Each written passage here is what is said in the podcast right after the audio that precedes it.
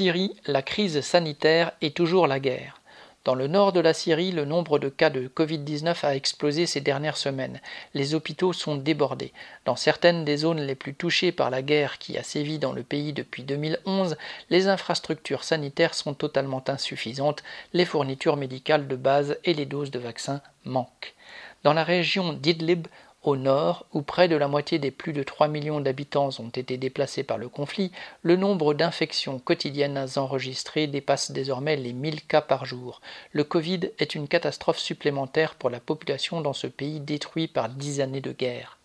Depuis dix ans, en effet, après que le mouvement d'opposition à la dictature de Bachar al-Assad, déclenché au printemps 2011, a laissé la place à une guerre entre bandes armées du régime et une myriade de groupes djihadistes, la population subit les bombardements et les privations de toutes sortes.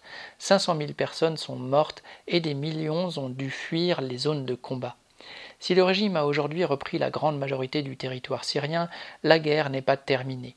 Ainsi, cet été, dans le sud, à Deraa, d'où est partie il y a dix ans la contestation du régime et où, en mai dernier, des manifestants protestaient contre l'élection présidentielle remportée par Bachar el-Assad, les bombardements des armées syriennes et russes ont repris.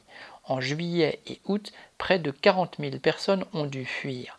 Dans la ville reconquise depuis par le régime, la trêve a permis le retour des déplacés. Mais beaucoup ont retrouvé leur quartier détruit et la situation sanitaire reste très précaire. Au nord-ouest, dans l'enclave d'Idlib, les combats se poursuivent entre forces armées du régime, soutenues par la Russie, et leurs opposants, des groupes djihadistes appuyés par la Turquie. Sur les 4 millions d'habitants qui se retrouvent entassés dans cette enclave, deux et demi sont des déplacés, des familles chassées par les bombardements outre des combattants des groupes armés.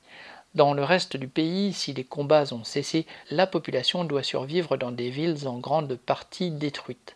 Les puissances impérialistes, et en premier lieu les États-Unis, font régulièrement mine de s'inquiéter du sort des Syriens, dénonçant les atrocités commises par le régime. Mais Assad lui-même est une de leurs créatures, et elles portent par leurs interventions une responsabilité écrasante dans la situation de la Syrie. Aline Retes